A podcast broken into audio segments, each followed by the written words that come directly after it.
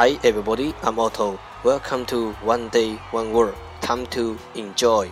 大家好，我是 Otto。您现在收听的是每日一词，欢迎收听，欢迎订阅。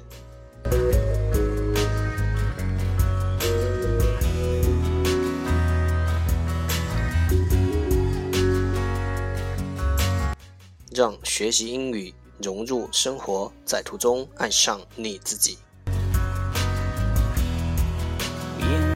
节目内容会更新于每日十五分钟英语微信公众号、新浪微博、百度贴吧，在国外社交网络 Facebook、推特，我们的名字叫每日十五分钟英语，一百天背单词计划已启动。参与方式，请查看新浪微博，更多精彩互动尽在每日十五分钟英语微信群，等你来加入我们哦。不管晴天还是雨天，让我们一起简单的坚持每一天。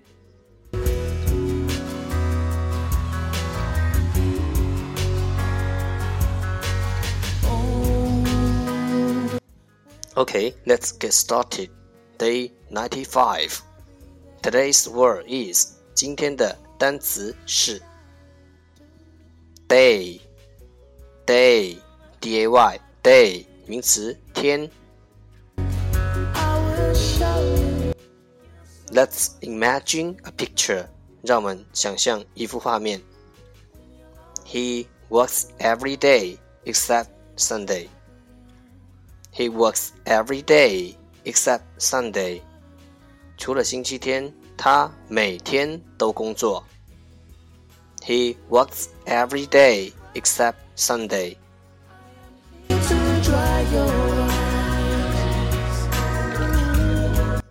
Let's take a look at its English explanation. 让我们看看它的英文解释。Time for Earth to make a complete rotation on its axis. 地球 Earth 绕地轴 on its axis 旋转一周 ，make a complete rotation，所花的时间，time for，地球绕地轴旋转一周所花的时间。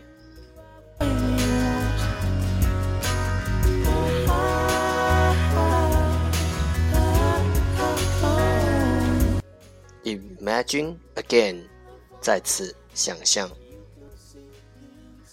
He works every day except Sunday.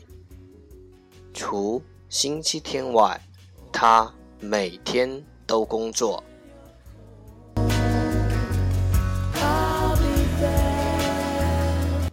Keywords 关键单词：day day d a y day 名词天。